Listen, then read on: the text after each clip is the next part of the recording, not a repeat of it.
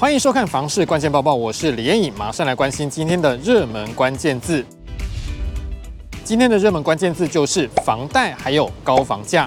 新的一年，房屋议题还是聚焦在高房价。根据内政部最新的统计资料，全国各县市属于房价合理范围的区域呢，只剩下五个县市了。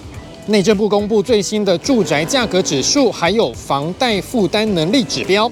二零二二年第三季全国住宅价格指数来到一二六点三三，比起前一季上升一点九零趴。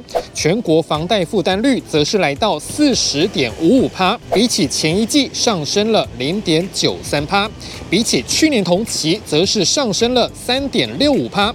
这也是全国的房贷负担率首度超过四十趴，房价负担能力从略低下降到偏低的等级。内政部表示，这是因为国内经济继续成长以及营建成本上扬，导致住宅价格持续上升。另外，受到通膨、升息、消费者观望心态等等因素影响，二零二二年第三季的全国建物买卖登记栋数降到七万三千一百二十九栋，比起前一季少了十四点九九趴，量缩的情形非常明显。那么，在全国当中，房价负担最重的区域还是台北市。房贷负担率高达六十七点零七趴，新北市的负担也很重，房贷负担率高达五十三点六六趴，双北市的房价负担能力都是属于过低的等级。全国所有行政区当中，房价负担能力属于合理负担，只有云林县、嘉义县、屏东县、基隆市还有嘉义县。内政部也提醒，由于去年央行不断升息，民众在买房的时候一定要审慎评估还款能力。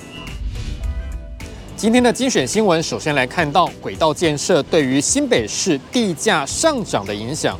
根据新北市综合地震事务所的统计。一百一十二年的公告土地现值，中和涨了六点六四趴，永和也涨了六点二零趴。其中中永和公告现值最高价的区域，都是在捷运站周边，包括中和路永安市场捷运站一带，还有永和路二段顶溪捷运站一带。中和地震事务所表示，这表示捷运环状线通车之后，中永和的区位又变得更好了。接下来这则新闻来看到台北市的老牌二轮戏院歇业了。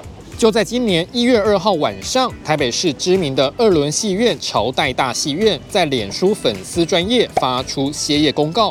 因为疫情和租约的关系，戏院没有办法持续经营下去了。这也使得朝代戏院结束了三十一年的历史，很多人都觉得非常的可惜。同样是台北市的消息，市政府宣布加码补助老屋的整修经费。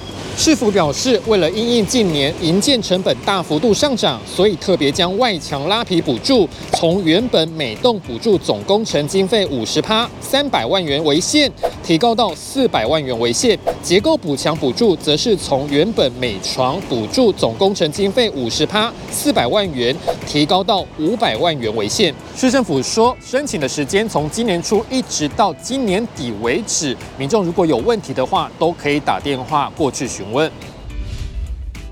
今天的买房卖房，我想问，有民众问到了旧大楼应该要怎么样成立管委会呢？这位网友问到：“是不是有人有自行申请成立管委会的经验呢？还是说一定要找物业公司呢？”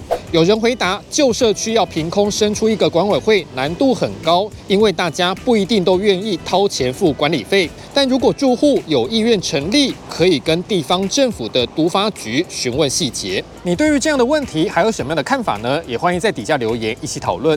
如果想知道更多的房市资讯，也欢迎点击底下资讯栏的连结。感谢您的收看，我们再会。